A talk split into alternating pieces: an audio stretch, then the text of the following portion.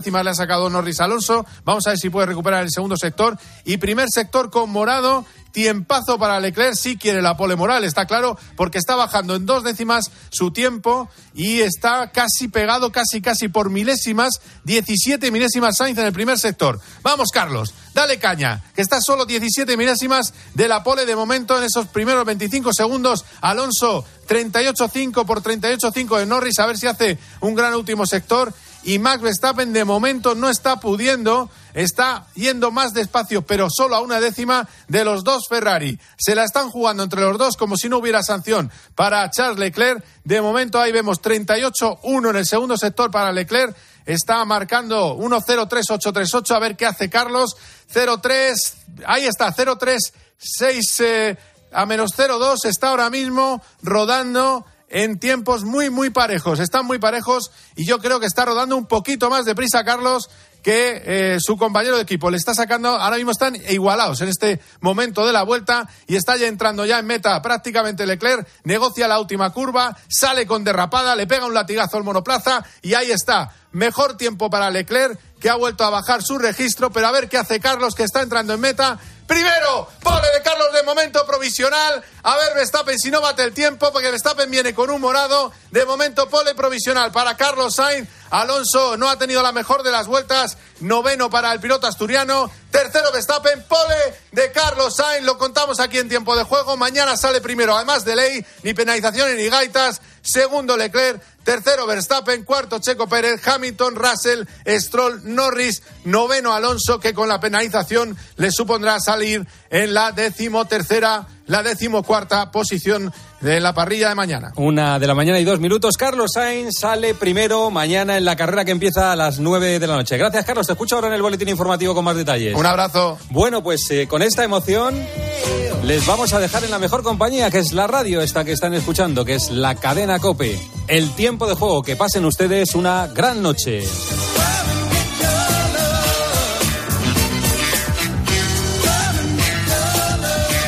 De juego. Cope, estar informado.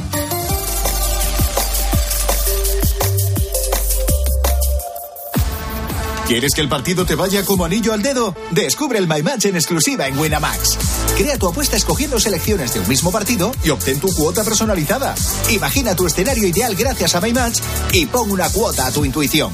Winamax, las mejores cuotas. Juega con responsabilidad solo para mayores de 18 años. Última hora en Cope. Estar informado. Buenas noches. La jueza ha dejado en libertad a la mujer que secuestró un bebé el pasado miércoles en el hospital de Basurto, en Bilbao. La joven de 24 años ha reconocido los hechos y ha pedido ingresar en un centro psiquiátrico. Eloísa Santiago. Sí, después de que en su declaración haya reconocido que secuestró al bebé en el hospital de Basurto y que se lo llevó a la casa de unas amigas, la jueza, en una sorprendente resolución, ha decidido poner en libertad provisional y sin ningún tipo de medida, según nos han confirmado fuentes del Tribunal Superior de Justicia del País Vasco, a la joven de 24 años a la que vimos salir anoche de los juzgados tapada con una sudadera roja y una mascarilla que le cubría la cara acompañada de una llegada y de su abogado. Hemos solicitado el ingreso, la- tanto la familia como ella misma quería el ingreso voluntario en un centro psiquiátrico. El próximo lunes tienen previsto solicitar formalmente ese ingreso en un centro psiquiátrico y a partir de ahora la instrucción del caso la llevará otro juzgado ya que este era de guardia. Mientras en Ucrania el ataque masivo de Rusia ha dejado a millón y medio de habitantes sin electricidad. Se ha producido en varias regiones del oeste, el sur y también en la capital, en Kiev. Por ello, el presidente Zelensky ha pedido a los ciudadanos que eviten el consumo eléctrico y que presten atención a los avisos de las autoridades ante la posibilidad de que se produzcan apagones.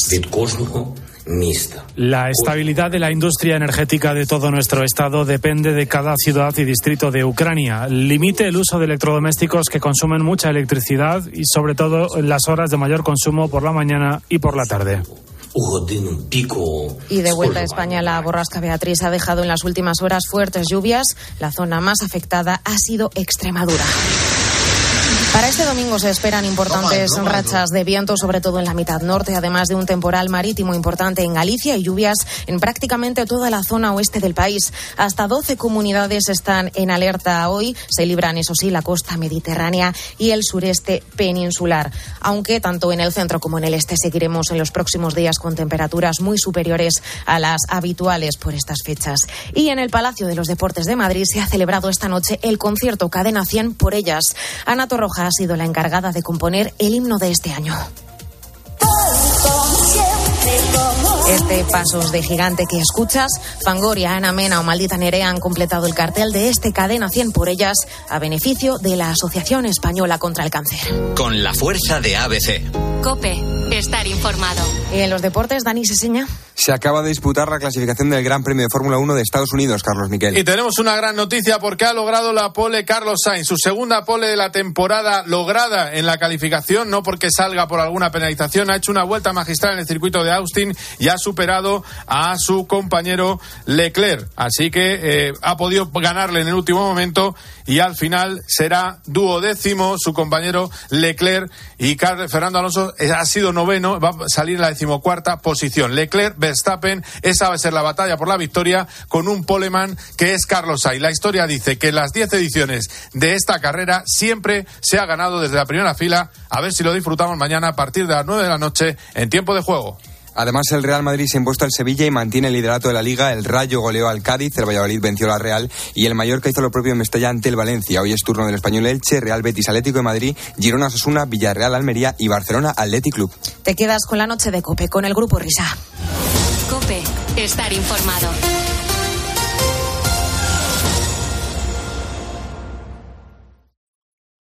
Señoras, señores, chicos, chicas, hola, ¿qué tal?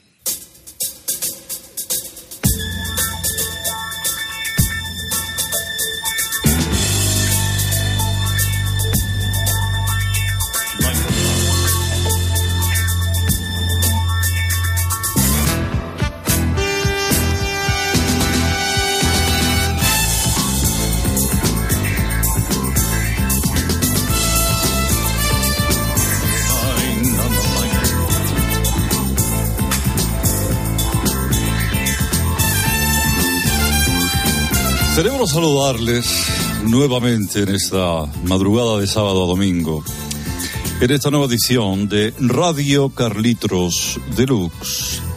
Eh, de saber que están ahí al otro lado. Y que me escuchan por su avidez de conocer esas pequeñas peculiaridades que rodean a grandes canciones. Detalles que no se quedan solo en la generalidad, eh, en el titular, eh, por ejemplo, en qué año se grabó tal o cual canción, quiénes fueron los productores o los músicos que intervinieron en las mismas, eh, sino esas otras particularidades que rodearon al éxito de una canción, que contribuyeron de una manera u otra a, digamos, enriquecer hits como el que les traigo a continuación y con el que vamos a arrancar, si me permiten. Nuestro primer invitado, ya desde muy joven, tenía muy claro que quería triunfar en la música. Buscó su primera oportunidad llevando bajo el brazo eh, a, una, una, radio, una radio local, eh, su primera maqueta grabada en una casete. Estaba ilusionadísimo. En esa radio un locutor sobresalía del resto. Lo conocen muy bien se llama Pepe Domingo Castaño, que por aquel entonces presentaba el famoso El Gran Musical. Tras mucho insistir, Pepe Domingo consintió escuchar aquella maqueta que apenas duraba un minuto y medio. Cuando terminó de oírla, su reacción fue instantánea. Le arrojó el casete a la cabeza, le escupió al grito de cerdo y le golpeó repetidamente en la cabeza con la guitarra que traía hasta que la seguridad de la radio tuvo que intervenir. El resultado, 27 puntos de sutura en el mentón y la pérdida de nueve piezas dentales. Pese a este mal comienzo, nuestro protagonista no desistió, amaba la música. Y fue José Luis Balvin, en su programa de variedades La Clave, quien le dio esa primera oportunidad al mundo. Él es B.B. King.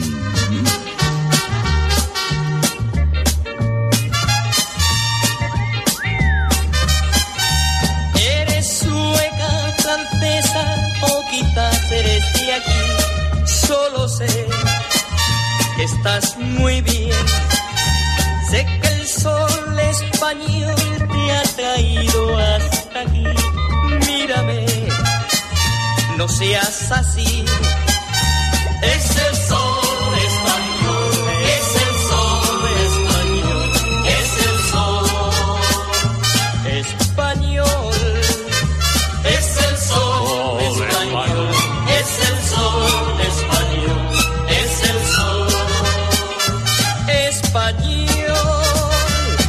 Inconfundible B.B. King con esos acordes que le hicieron mundialmente famoso también en este primer hit con el que insistimos.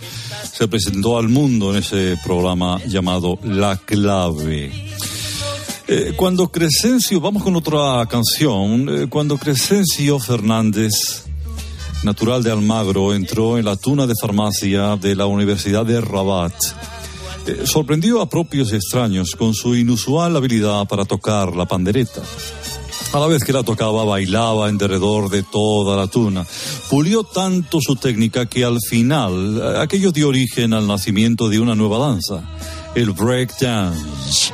Preguntado por su destreza y agilidad, Crescencio eh, dijo que la desarrolló al evitar durante años los disparos de Pepe Domingo Castaño, eran vecinos, eh, y cuando eh, salía a echar basura al contenedor, Pepe siempre le apuntaba con su Winchester de mira telescópica, tratando de eliminarlo. Sí, señoras y señores, el breakdance nació en Ciudad Real y así eh, como la lambada, eh, muchos la conocieron por Kaoma. El breakdance se hizo mundialmente conocido por este bailarín y cantante, Gene Kelly.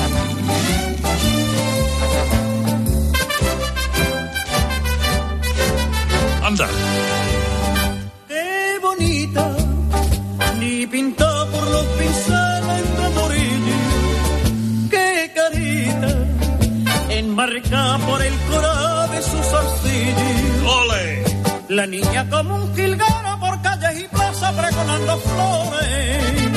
Los hombres al retortero bebían sus vientos con ansia de amores.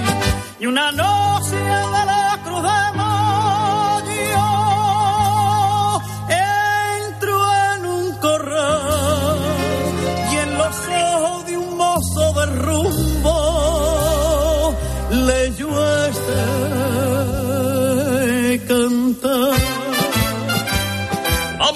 Vamos, vamos, de capuchino Ole. para Bernardo y clavé.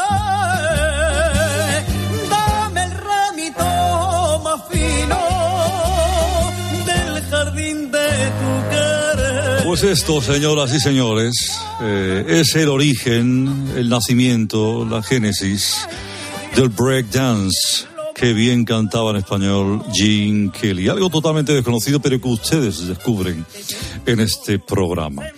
Bueno, eh, si me lo permiten, ahora vamos con otro gran artista que comenzó a tocar en el metro de New York. Era habitual verle en la estación de la Sexta con Broadway.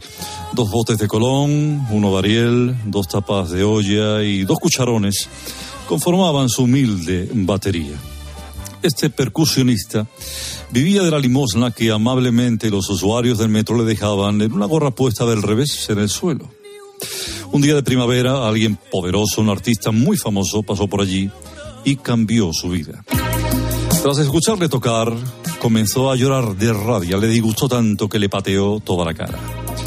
Esta canción fue la que le dedicó a su agresor en el famoso festival de Bustock. Hablamos de José Feliciano. My money going out on the town. Doing anything just to get you off of my mind. But when the morning comes, I'm right back where I started again. And trying to forget you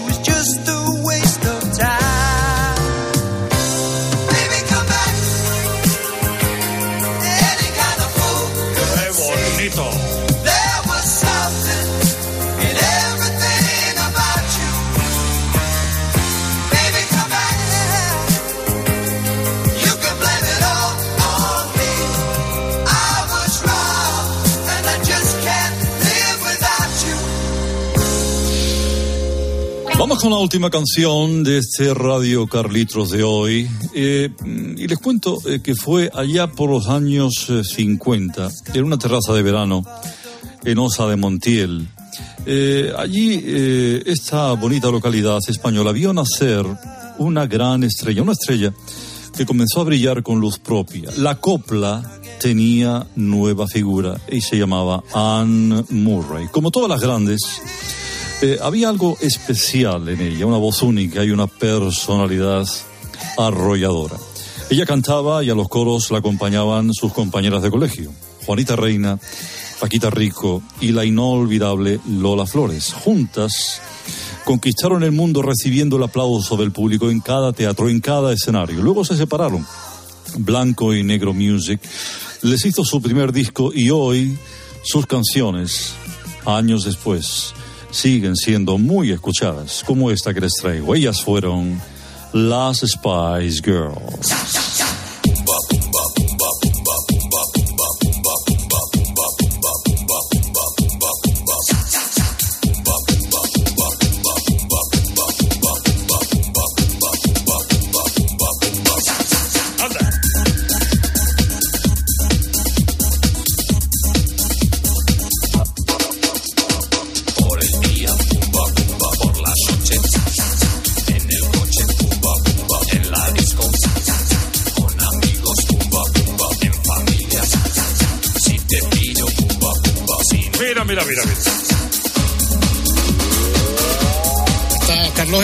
Flores es un poco afónica, ¿no?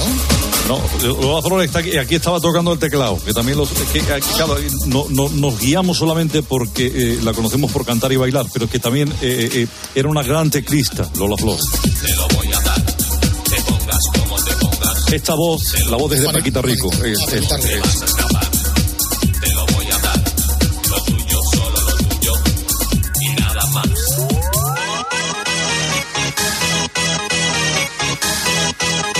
primera, la, esta de, la de Pedrito, la de B.B. King. La de B.B. King, esa esa te ha gustado, ¿no? La del hermano de Burger. Eh, eh, eso, la de Nave Burger. Bueno, Carlitos, no te, no te me pongas ahora a tocar la guitarra, que hay gente acostada.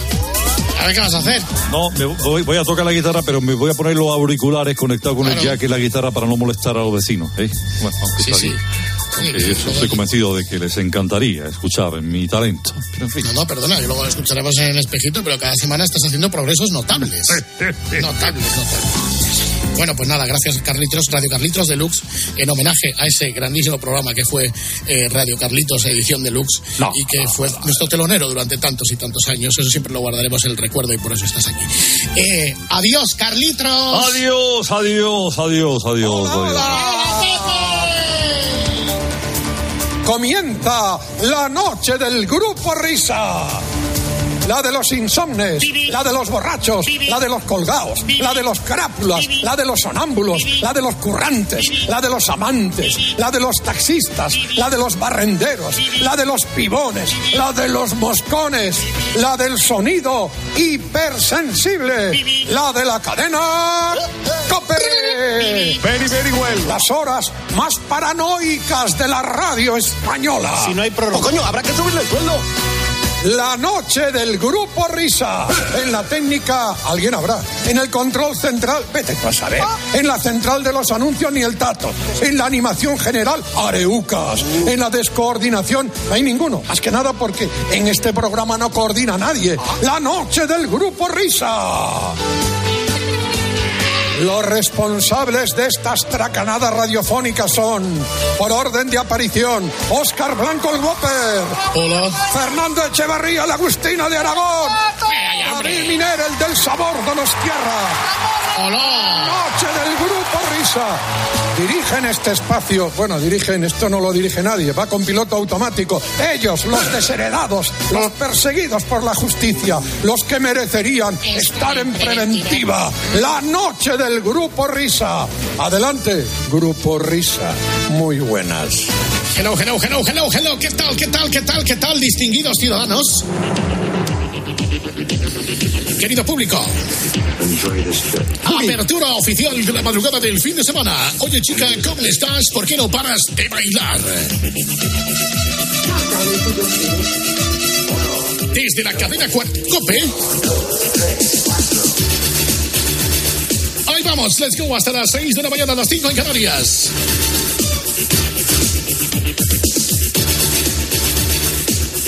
A saco matraco. Tenemos en la sala de máquinas a cualquier responsable y irresponsables del grupo COPE que hace que esto suene F. Disco. Que te da un mordisco en el menisco. Y si tú quieres todavía siempre alucinar y por la noche todo el cuerpo ponerla a bailar, nena, ven conmigo, escúchame bien. Esto es un programa que te sentará ok. Las vías de interacción. Estamos en nuestra cuenta oficial de Twitter, arroba Grupo Risa Cope. Por para ti ordenado. El correo electrónico se llama así, gruporisa arroba cope.es. Te lo puedo decir de otra manera, gruporisa arroba cope.es, gruporisa arroba cope.es. Por para ti ordenado. Y tenemos los cuatro grupos de Telegram, Telegram, Telegram disponibles para vosotros, Telegram. Para intercambiar mensajes, para estar contigo de tú a tú. Para ti ordenado. El segundo grupo, naturalmente, que está para escuchar el Oye chica, ¿cómo estás? El factor, la identidad de este programa de radio. Para ti ordenado. Y en el tercer grupo escucharéis todos los enlaces del Vaya Fiesta, How is the Party with Juanma Castaño, partidazo Cope. Para ti ordenado. Y en el cuarto, oh, todos los enlaces del espejito, Carlos Herrera, ¿ok? Es el man in the mirror. Oh, yeah. Para ti ordenado. Además, y además, y además, espérate, pues me voy a quedar sin voz. Anuncio importante para el programa de hoy. Esta noche hay programación especial.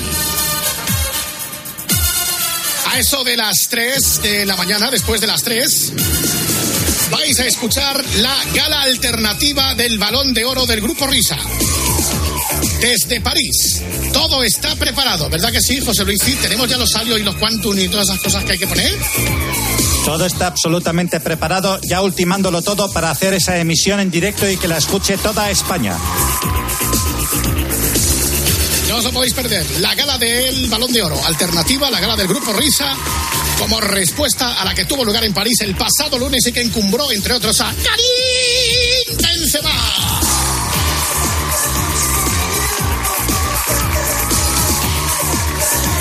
Bueno, hace un rato ha terminado el Real Madrid-Sevilla y uno de los comentaristas del partido que habéis escuchado esta noche en tiempo de juego ha tenido el detalle de quedarse con nosotros y vamos a hablar con él enseguida que nos pongamos en el rincón de estos de charlar. Venga, va.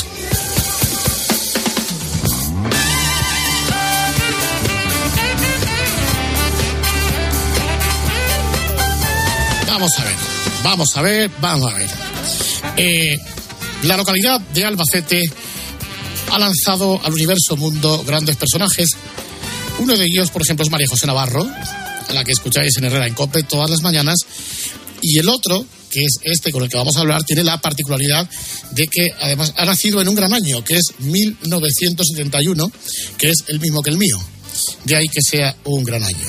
Eh, se llama José Miguel Prieto Castillo y es conocido por el tiburón Prieto o Pepe Prieto. Hola Pepe, muy buenas. Hola, buenas tardes, noches de madrugada. Buenas madrugadas, ya, buenas madrugadas. ¿Eres de trasnochar o no? Sí. Sí, sí, sí, sí. Soy muy, soy ave nocturna. Y, además me encanta vuestro programa. Os escucho mucho. Luego os escucho en podcast, ¿eh? Soy, soy, cuando no puedo escucharos, os escucho en podcast. Pero es un placer. Y soy muy nocturno. Yo, por ejemplo, me cuesta mucho dormir y luego me levanto un poquito más tarde. Oye, al final esto de la radio te ha enganchado, ¿eh? Sí, sí, sí, la verdad es que sí. Es que al final mola.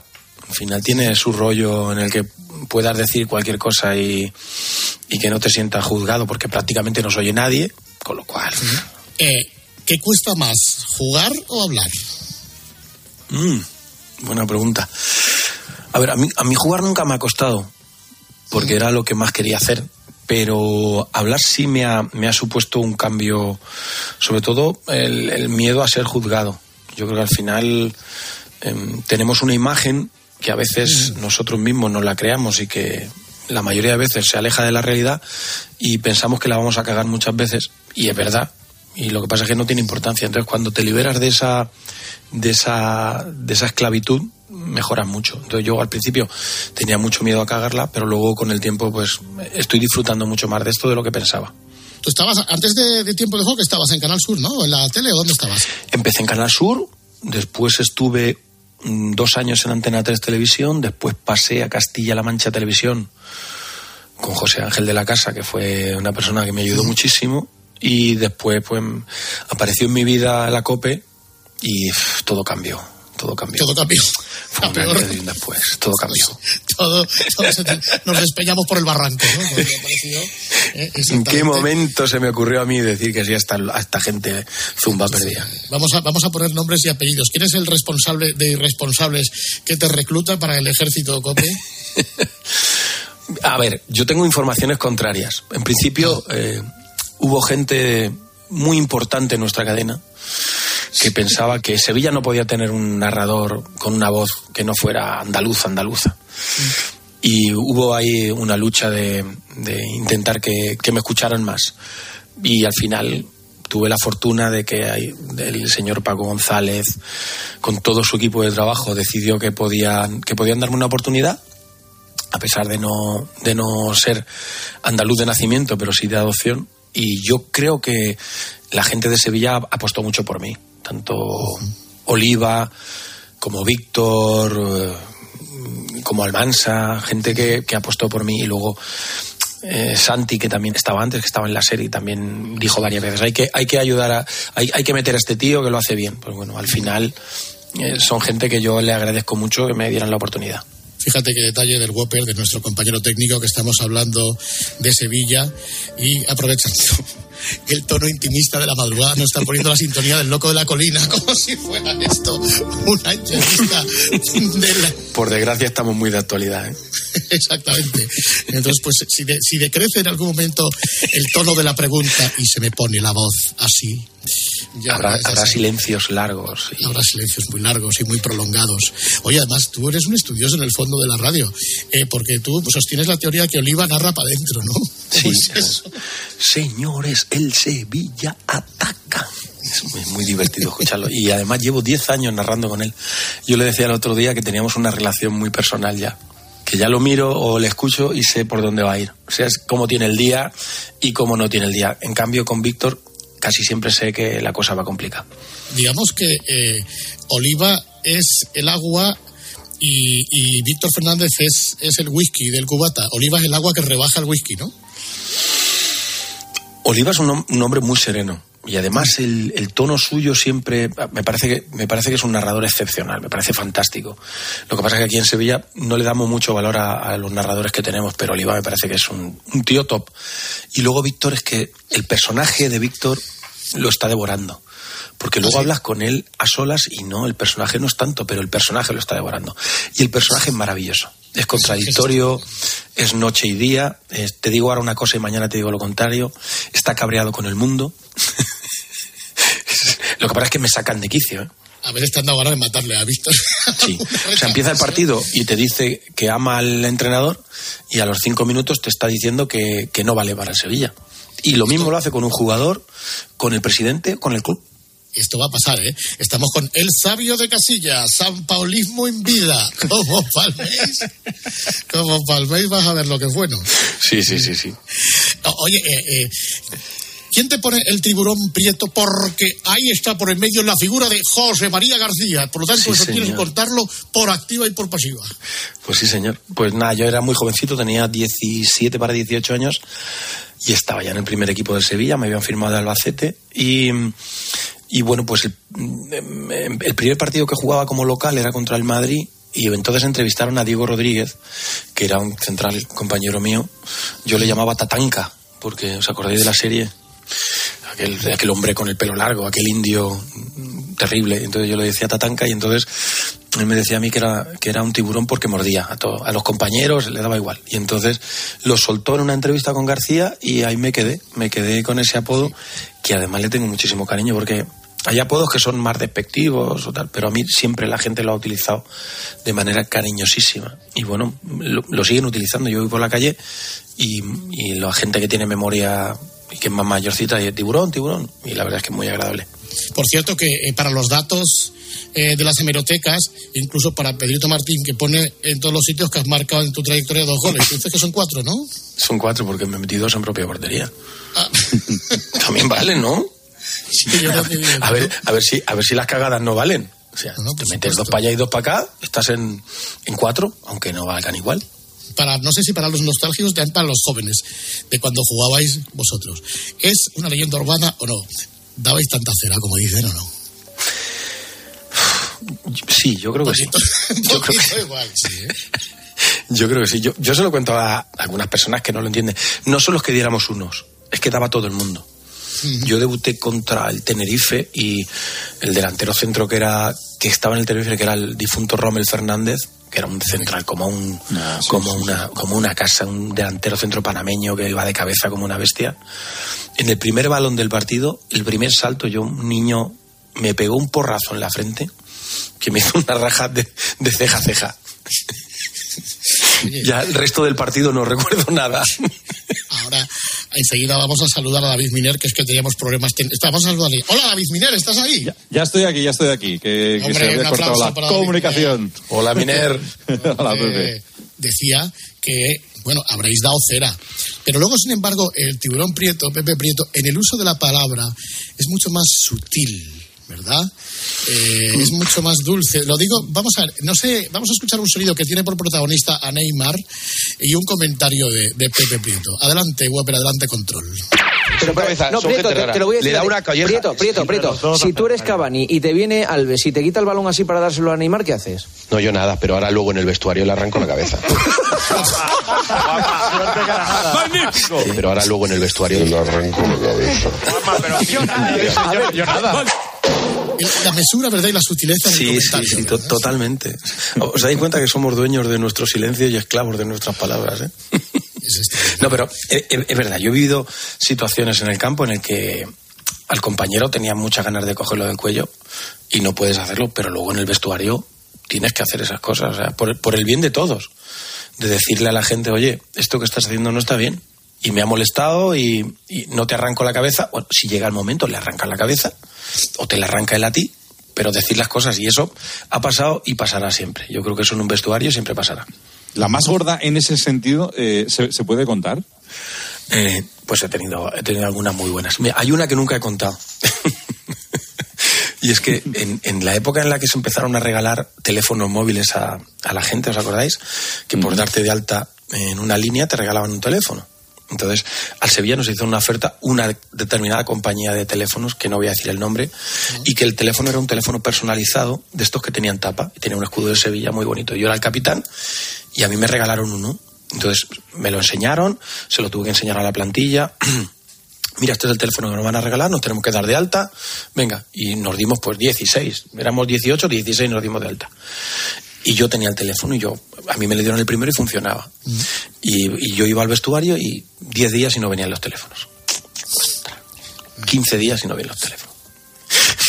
Un mes y no vienen los teléfonos. Y ya empezarán. Eh, tú con teléfono y nosotros en teléfono y pagando. Vaya mierda, capitán. Y yo en una de esas de rabia, de venía, no sé, venía cabreado, le pegué una pata al teléfono, el teléfono pegó arriba, le pegó en la cabeza a un compañero, el teléfono al carajo. Y a los 10 días vinieron los teléfonos, pero yo ya no tenía teléfono ni tuve teléfono. De, esas, de esas muchas, de esas muchas. Ahora vamos a dejar el silencio de Quintero. Ujú. Oye, y si tú no hubieras sido futbolista, ¿dónde habrías terminado? ¿Tú tenías plan B? Yo no tenía plan B. Mira, he tenido la gran fortuna de vivir en un barrio muy, muy malo de Albacete, pero con una familia muy buena, que me ha cuidado mucho. Entonces tenía a mi alrededor mucho, eh, muchas situaciones complejas que me han hecho ser como soy, evidentemente, pero hubiera sido cualquier cosa, no sé. Podía haber continuado con el negocio de mi familia, que era una droguería, por eso yo era el droguero cuando era chiquito, pero podía haber sido cualquier cosa. Lo que sí es verdad es que quieto no me hubiera quedado, porque soy, soy muy inquieto. Y cuando le dicen a uno que viene un nuevo compañero y ese nuevo compañero se llama Diego Armando Maradona, que le corre uno por el cuerpo. Pues es, es- muy. Yo era muy niño todavía. O sea, quiero decir, ahora con la perspectiva del tiempo, yo tenía eh, 20 años para 21. Y yo lo había visto ganar mundiales. Entonces, para mí era, eh, era sentarme al lado de alguien que, que era la- lo que tú querías ser de futbolista y que nunca vas a llegar a ser. Y, y luego en el trato humano, cuando hablas con él, cuando lo ves, cuando conoces todo lo que hay alrededor de él, te enamoras mucho más de, de, de él como persona, pero percibes todo lo que hay alrededor. Entonces, para mí fue, yo creo que personalmente y deportivamente fue el, el año más importante en mi vida. Deportivamente yo viví cosas que creo que nunca más volveré a vivir y de las cuales me siento muy orgulloso. ¿Y qué recuerdas de él? No, no ya lo que como te haya marcado, pero el recuerdo personal que tienes tú de él. Yo tengo un recuerdo muy agradable él, muy agradable. En la cercanía ganaba mucho. Yo recuerdo un viaje, me parece que fue de Burgos para Sevilla, sentados en el, en el asiento de atrás del, del autobús, porque antes en los viajes de vuelta de, de Liga de Primera División, nosotros nos pegábamos 10 horas de autobús. Sí, sí, Maradona en autobús, ya eso es mucho, ¿eh? Claro, entonces, ¿qué es lo que pasa? Que en el autobús primero se generaba botellona. Después del partido había una pequeña botellona. Y había humo. Porque en aquel momento había determinados jugadores que además de jugar fumaban. Y fumábamos. Y entonces se generaba un ambiente de humo que solo te faltaban las timbas de carta, que también estaban. Solo faltaba otro componente más que nunca diremos que no estaba en el autobús. Y yo recuerdo mm, una noche entera estar hablando con él y, y la osadía del- de la juventud de preguntarle, oye, ¿y esto cómo es? Y, y por allí y por aquí. Y no rehusaba ninguna pregunta. Trataba a los jóvenes con muchísimo, con delicadeza y con, y con cuidado. Y yo tengo muy buena sensación de aprendizaje cerca suyo. Y es verdad, hablando de autobuses, lo que cuenta Gallardo, que un día paran el autobús y te bajas porque a una señora le están robando un bolso. Pero, pero, ¿cómo tenéis tanta información? Esto, Pues es que esto lo sabe muy poquita gente. No es un bulto sospechoso. Sí, sí, fue ¿Cómo es así. aquella- la historia de la señora? Eso es, estábamos para, pues yo creo que fue el año 2000, porque era de mis últimos años. Y estábamos en la puerta del, Antes los coches los dejabas en el campo del Sevilla, el autobús te esperaba afuera y tú te salías, te montabas en el autobús, te llevaban a hotel, estabas concentrado el día de antes y volvías a jugar. Estábamos esperando allí. Mi, mi asiento siempre era el que subes por la puerta de atrás, el de la izquierda que puedes poner los pies para arriba. Como tenía las rodillas hechas mixtos, ahí podías tirarme. Y entonces estaba ahí y vi, vi a una señora que se caía y vi venir un tío corriendo con el bolso. Y yo qué sé, las cosas que a mí me dan de vez en cuando. Vi a la señora caerse al suelo y, y vi a mi madre. Y entonces me bajé del autobús, el señor venía corriendo y yo me escondí detrás de un contenedor, todo eso jugador de primera división, y le esperé y, y tuvo un pequeño percance el hombre. Hice una entrada De roja. yo creo que era roja, aunque luego discutí, dije, yo creo que es amarilla, ¿eh? pero tú verás. Y nada, lo retuvimos, vino la policía, se llevó al hombre detenido, le devolvimos el bolso a la señora y luego me escribió la señora agradeciéndomelo todo, les había hecho daño, la atendimos porque se hizo una herida en el brazo y esa fue la historia. Que sabe un poquita gente. ¿eh? Oye, ¿y el, el recuerdo que tienes del Cholo, Simeone? Del Cholo es muy buena. Porque cuando el Cholo llega a Sevilla, nosotros los dos éramos muy jóvenes. Yo soy del 71 y yo creo que él es del 70 o del 69, por ahí anda. Y éramos muy, muy niños. Entonces, de las primeras veces que él llegó aquí, es verdad que había tenido una experiencia en Italia, pero no había sido muy buena, en Padova, si no recuerdo mal. Eh, y entonces se viene aquí y, yo era muy joven. Entonces, los dos estábamos solos, con lo cual compartíamos momentos de- después del entrenamiento, alguna cena. Las primeras veces que él salió con Sevilla, en Sevilla fue conmigo, le enseñé un poquito dónde estaba el sitio de la cerveza, dónde podías eh, disfrutar del baile, dónde podías conocer gente y tuvimos una relación, y actualmente yo le considero amigo mío y tuvimos una relación muy buena todo el tiempo. Lo que pasa es que luego en el campo pues cuando fuimos compañeros éramos compañeros de guerra y cuando fuimos contrarios éramos rivales de guerra. Claro, claro. Bueno, Cholo, ahí tienes a tu amigo, qué buena voz. Qué buena voz, qué buena voz. Bebé, buenas noches. Buenas noches, ¿cómo estás, Cholito? Bien, bien, bien, ahí estamos. Eh, yo, yo, que- yo quería preguntarle, ¿qué, qué, qué supone para, para, para alguien como vos, que comenzaba en este fútbol, eh, estar en un, en un banquillo con, con Diego, eh, con, con el otro Diego, con Maradona, con, con Simeone.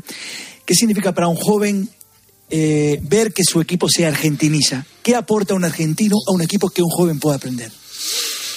Sobre todo también la incorporación de Bilardo. Yo creo que Bilardo también generó ahí, yo creo que ese aprendizaje de competir hasta el máximo nivel. O sea, de, de que cualquier equipo con un objetivo común y con ilusión y teniendo un límite, un, nivel adecuado puede competir con cualquiera. Que no es que se pueda hacer cualquier cosa, sino que se tiene uno que tiene uno que hacer lo máximo posible para conseguir éxito en el, en el deporte. Al final, el proceso es importante, pero al final tienes que ganar. Y yo creo que eso lo aprendí de ellos. Ellos entienden eh, esto de todas maneras, la manera de cuidarse, la manera de vivir, la manera de... El fútbol es nuclear en sus vidas. Y eso quizá a nosotros nos, nos había faltado un poquito. Y luego tienen una autoestima y un autoconcepto maravilloso. O sea, son los mejores para todo. Y eso a, a mí me ayudó mucho. Decir, ¿Por qué tenemos que minimizarnos? ¿Por qué no podemos.? Porque yo no puedo conseguir cosas. Si, si esta gente que no es más que yo lo puede hacer. Bueno, Maradona sí, pero el resto. Bueno, eh, vamos a escuchar algún que otro sonido del tiburón prieto, porque eh, yo sé que había un jugador del Celta que idolatrabas. Nos referimos al gran Pione Sixto, eh, porque mm, protagonizaste algún momento en el tiempo de juego como este. Le está poniendo mucha dificultad y yo creo que tiene que ver con lo que ha hecho un poco Oliva. El, se meten por detrás de Vanega y del Mudo Vázquez, se mete Sione Piston. Uy, Pisto. Sione Piston. Uy, Pisto. Pisto no, Sisto. Pisto Manchego. Sisto. Pisto Manchego. Has comido hace poco, Sí, ¿no? sí, he comido pisto. Tú todo te has quedado barriendo para casa, ¿no? Exacto. El pisto manchego. Eso es. No, están muchas, ¿eh? Sí, más, sí, más. Del entrenador que guardas, mm, no, yo te voy a decir el mejor recuerdo, no que te haya marcado, que hayas aprendido más, no sea, que le guardas más cariño de todos los que has tenido. Yo creo que Luis Aragonés. Pero además fue, mira, mira que mi relación con Luis fue muy difícil. Porque el, el primer año que llega él, se trae un central, se trae a Pachi Ferreira aquí a Sevilla y lo primero que hace, o sea, yo recuerdo la primera reunión que tuve con Luis que me dijo, usted es de la quinta de Maradona, de los que sale por la noche con él, este año ni una. Y yo pues, me quedé helado. Y empezó la temporada y no jugaba, pero nada, ¿eh? De jugar 40 partidos a no jugar nada. Y empezó el equipo, funcionó bien porque con Luis era normal, porque era muy buen entrenador. Y yo me tiré como la mitad del año enfadado con él, pero cabreado. Le pegaba uno- unos porrazos a los compañeros, pegaba el balón para arriba, todo el día enfadado. Fue, fue un año horrible para mí porque no lo supe gestionar bien emocionalmente. Y luego, en cambio, pues un día determinado en un, en un entrenamiento tuve una pelotera con él, me llamó al vestuario, nos dijimos de todo menos bonitos, pero de todo. Llegó un momento que yo pensé, digo, le atizo. O, o digo, o, o le atizo o me atiza, pero aquí va a salir algo raro. Terminó la temporada y yo jugué cuatro partidos, pero al año siguiente yo vine, curré y jugué todo el año. Todo el Usted año. va a jugar toda la temporada conmigo, Prieto. Una, una bronca con Luis Aragonés tiene que ser gorda, ¿eh? Sí, sí. Entonces, de, de, de, de- Sí, sí, sí. No, Y así fue. El año siguiente jugué todo el año. Y yo, por un lado, aprendí tantísimo de que los prejuicios a veces no nos, no nos dejan percibir a quién tenemos delante. Y yo me arrepiento mucho de haber estado enfadado con él tres partes de la temporada, porque luego aprendí muchísimo y porque me equivoqué yo. Me equivoqué yo a la manera de entender. Tendría que haber currado como curré y tener paciencia. Y no, no, no era capaz, era muy joven y no fui capaz. Y le tengo mucho cariño. Creo que me enseñó muchísimo a entender esta profesión que al final tuve la fortuna de jugar tantos años. Eso te iba a preguntar, ¿qué, qué- qué tenía Luis de, de diferente? Eh, ese, ese rasgo que le distinguía para ti, claramente, ¿cuál era? Yo creo que era muy inteligente tácticamente, se adaptaba muy bien a todo lo que tenía, percibía muy bien el entorno, o sea, llegaba a los sitios y sabía quién era el bueno, quién era el malo, quién era el azul. Eso le ayudaba mucho a adaptarse bien. Y luego tenía algo diferente. Mi experiencia como jugador, no como entrenador, pero como jugador, es que al final cuando tú hablas con un entrenador te dice lo que tú quieres escuchar. Si tú le dices, oye, mira, no estoy de acuerdo con esto, te dice siempre lo que tú quieres escuchar. Y Luis no. Luis te decía lo que él quería decirte. Y eso, cuando tú ves un tío que te mira a los ojos, te dice, es que no te merece jugar. Es que hay un tío que lo está haciendo mejor. Y tú no estás para jugar ahora mismo. Te iba de frente siempre. Y luego tenía pequeñas habilidades que había desarrollado en tu vida. Él, él siempre se enfrentaba al club para defender al jugador. Había primas y decía, eh, las primas para todos iguales. E- Eso al final, en un grupo, En la época nuestra, en la que todo era más colectivo, ahora cada uno va por su cuenta, eh, uno pelea lo suyo, el otro pelea lo suyo, muy individual todo, lo nuestro era muy importante estar unidos. Y Luis era un ejemplo en eso. Oye, Pepe, el, el delantero insoportable. Tú has tenido que marcar a mogollón de delantero. O sea, fíjate, o sea, Hugo Sánchez, Stoikov, Butragueño, Laudio, Bueno, Zucker, bueno, un montón. Pero de ese delantero que tú dices, mira, ya por cómo, por los gestitos que me está haciendo, por las cositas que me está diciendo que no escucha nadie, eh, este eh, lo que quiere es que yo reviente. Eh, eh, ¿Cuál era ese delantero?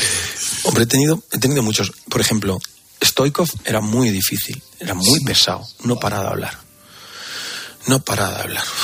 Y, y, y, por ejemplo, a mí uno que se me daba muy mal era Munitis. ¿Munitis? Munitis, es que era tan pequeñico y se movía tan rápido, es que era muy difícil de marcar. Yo decía, a mí dame grandotes que nos saltemos arriba, pero ese pequeñajo, cómo se movía, era rapidísimo. Entonces, esos dos delanteros a mí me, me costaba mucho. Luego, tener la fortuna de marcar a delanteros con los que he disfrutado marcando. O sea, yo un año que estuve marcando hombre a hombre a Laudru. Y eso era una delicia. Verle al lado tuyo decía, uy, qué bien. Me imagino que uno, uno de los que más hablaba, ¿verdad? Uno de los que más cosas te decía irreproducibles es Butraeño, ¿verdad, Emilio? No puedes decir por la radio nada Sí, bueno. Prieto, ¿no? Eh, perdón. sí, bueno, yo siento, eh, Pepe, sí, en un momento pues me pasé. Me, Fuiste muy agresivo raya. conmigo. Eh, Sí, porque bueno, yo ya sa- yo era, yo tenía una imagen de puertas hacia afuera muy, muy de niño, pero luego en el, en el ten con ten, en el, el, el marcaje al hombre sobre todo, yo pues era un poco como Stoikov. Os decía barbaridades, me acordaba de muchos miembros de vuestra familia, sin especificar cuál, eh, os, os, os pisaba misericordiamente, os hacía sangre. Eh, por eso, por ese lado, eh, te, te pido disculpas. Pero por otro lado, como tú eres central, Pepe, mira, yo- yo tengo aquí un perfil del que dicen que es el central perfecto. Y me gustaría, si, mm, bueno, sabes, si estás de acuerdo, si añadirías o quitarías cosas, ¿vale? Perfil del central perfecto. Sudamericano, unicejo, de infancia dura, de padre asesinado por sicario, esnifador de pegamento en la adolescencia, no es necesario que se le entienda hablando, eh, con espinillas duras como rodillas de cabras, que le pega hasta los suyos, que cuando grite salimos salga hasta la madre del portero, que una mirada al delantero le dé de baja hasta de Yastel, que le huela el aliento al caño del desagüe de un matadero. Muy bien. Que los del Getafe le hablen de usted y que apuntare al equipo. Le falta un par de conceptos. Muy peludo, muy peludo, por pecho y espalda, y un poquito anchito. O sea, esto de delgadez no, un poquito bien. O sea, el perfil responde, tiene un nombre, Eric García. Todo lo contrario. Se le está dando muchísima caña. ¿eh? Sí, sí, se le está dando mucha caña. Y no es justo, ¿eh? Porque creo que el, el chico hace todo lo que puede, pero creo que. Yo es que creo que es un mediocentro. Es que creo que no es un central. Es que, es que está en un lugar que no le corresponde. Sabía, Entonces, claro, intenta hacer cosas que los centrales no sabemos hacer.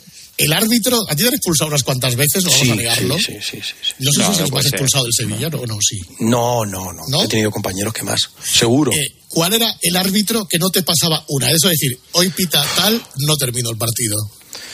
Bueno, yo creo que Díaz Vega. Díaz Vega. Y había, había un madrileño con bigote, ¿cómo se llamaba este? García Aranda. García Aranda. Ay, García, García Aranda al final. Ay, García Aranda. Ay, García Aranda, la que me daba. Me anuló un gol, que todavía no sé por qué me anuló. Y mira que metí pocos. Pero era un. Yo cada vez que jugaba y lo veía decía, otra vez. Me va a sacar amarilla la primera. Y además me lo decía, ¿eh? Tú Andújar porque no podías pitarle, porque hace colegio andaluz, que si no... ¿eh? No sé si le pete a, a- a algún, a un partido No, de texto amistoso de pretemporada de algo, pero vamos. Muy buena, buenas noches, Prieto. Buenas noches, ¿cómo estás? Buenas noches, buenas noches. Y, y, y con, con algún otro árbitro no tuviste la cosa tiesa tú también.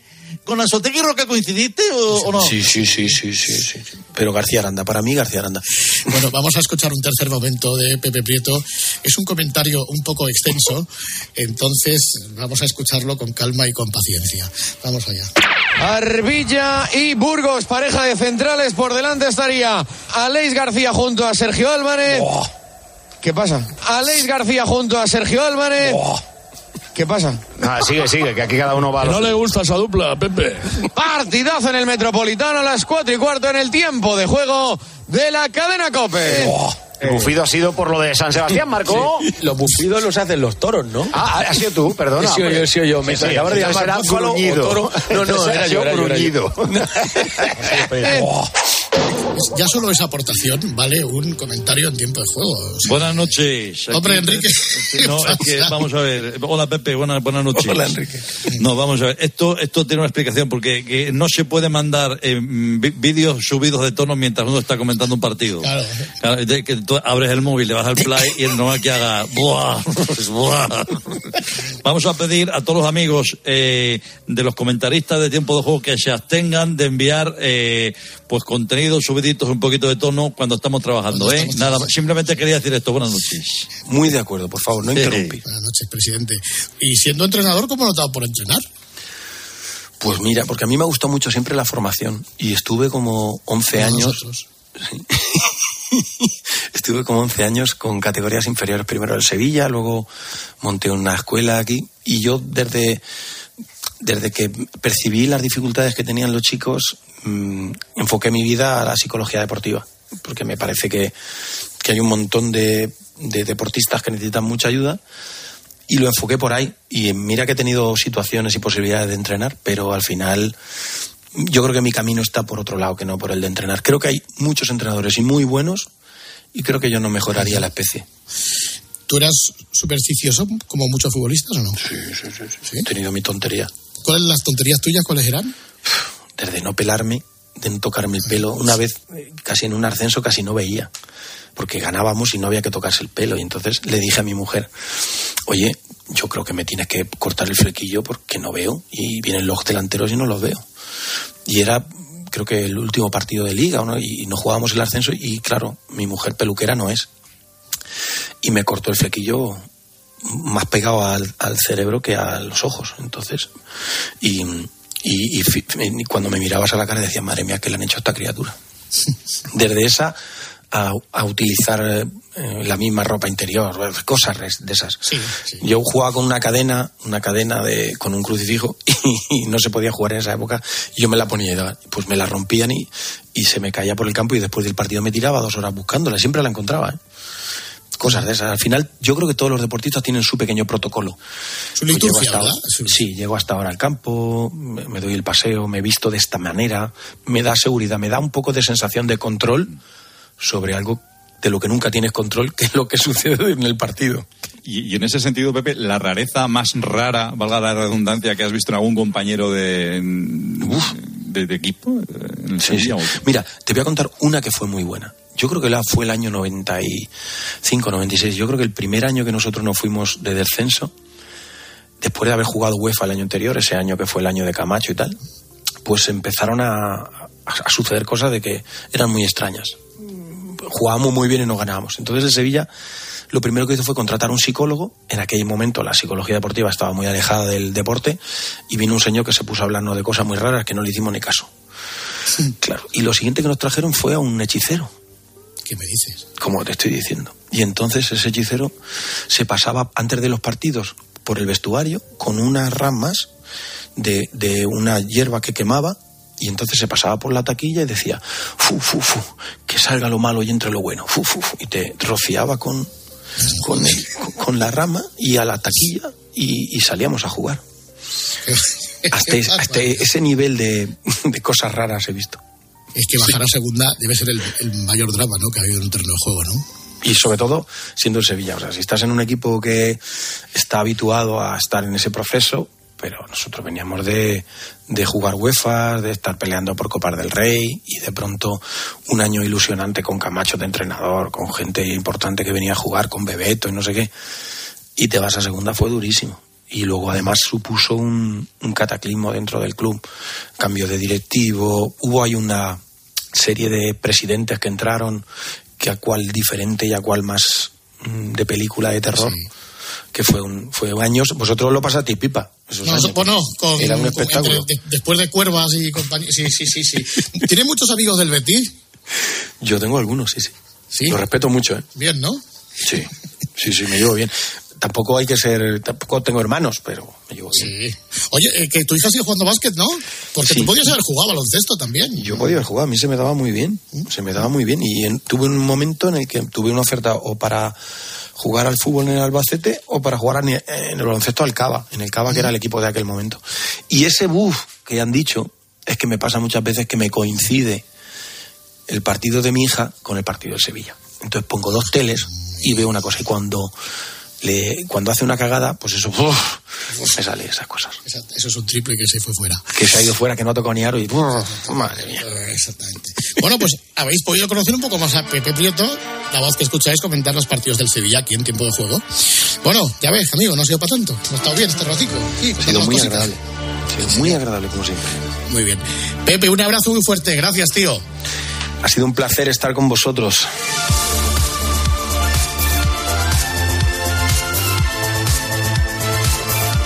Gracias, Pepe. Grande, grande entre los grandes, Pepe Prieto, naturalmente. Como diría el otro, hay que tar, que tar, que tar, que tar, que tar, que tarde se está haciendo. Habrá que hacer alguna cosilla. Venga, primero esto. Grupo Risa. La noche. Cope. Estar informado. Necesitamos estas cuentas públicas que... Tú anuncias muchas cosas. Bono social, bono eléctrico, bono de... Pero esas cosas luego no explicas cómo se traducen o cómo se hacen. En COPE, Carlos Herrera es la voz que mejor analiza lo que te rodea. La última medida, también sin consultar, ni una subida desmedida de las cotizaciones sociales. ¿Que es efectivo? Claro que es efectivo. Mañana baja usted el IVA de determinados alimentos, de determinadas cuestiones, por el que usted está ingresando mucho más gracias a la inflación. Eso sí que es inmediato. Y te cuenta todo lo que necesitas saber de lunes a viernes de 6 a 1 del mediodía en Herrera en Cope. Escuchas la noche. Con el grupo Risa. Cope. Estar informado. Escuchas la noche y nosotros te escuchamos a ti, Gregorio Parra. Muy buenas. Muy buenas, venga, pues vamos con la primera petición de esta noche, que es una petición de Debella GD. Debella GD vía Twitter que dice que vuelvan los pitufósforos. Así, tal cual. Breve. Fósforo. Pero es que claro, esto, aparte de que técnicamente es complejo de hacer, oye, luego, si aguantáis a Nido de Ratas, eh, Nido de Ratas se va a convertir eh, en un pitufósforo porque hoy va a cantar. Y bueno, y además no vea el estirón que ha pegado. Joder, pero el otro día encontré con los pit- un pitufósforo en la puerta. Con bigote ya, ¿no? Bueno, bueno, bueno, bueno, ¿no? Y el estirón que han dado. Y el estirón que han Y dado. además que no quieren cantar estas canciones, quieren cantar ahora reggaetón todos. Exacto, todos son pitufósforos. Bueno, venga, vamos allá, pitufósforo. ¿Quién llegó a la fosforera? pitufósforos del Herrera, Me alegro de saludarles. también nosotros buenas tardes. ¿De dónde vienen? ¿De dónde llegan? Dar un sablazo en casa Esteban, ¿Dónde está vuestra morada? somos ocupas en Fuenlabrada, Sois pitufósforos rocieros. somos más bien poligoneros, ¿Dónde aprendisteis a cantar? donde tú sueles defecar, ¿Qué es lo que os gusta del programa? sobre todo el fin de semana, ¿Qué os gusta más de lo que hacemos? lo bien que tratas a Podemos. Ay, no, ay, no, ay, no. Vamos, Andrés, adelante, Mateo, arriba, Gloria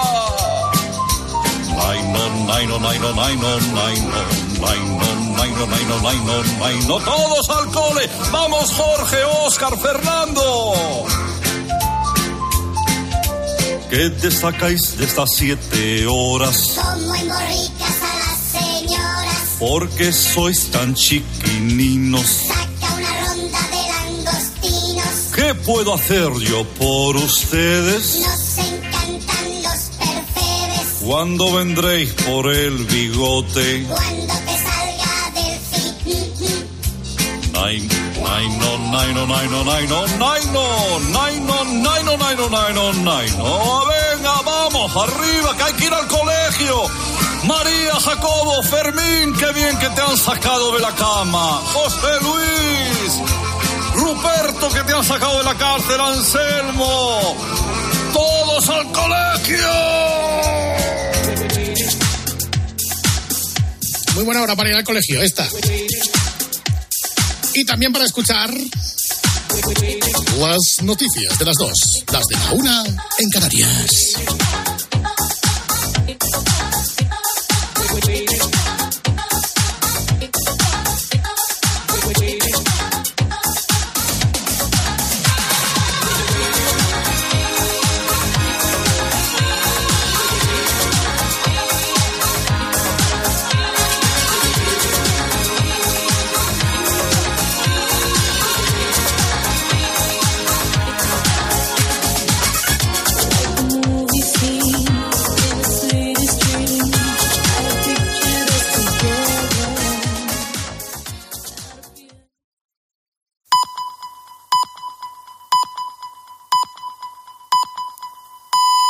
Las dos, la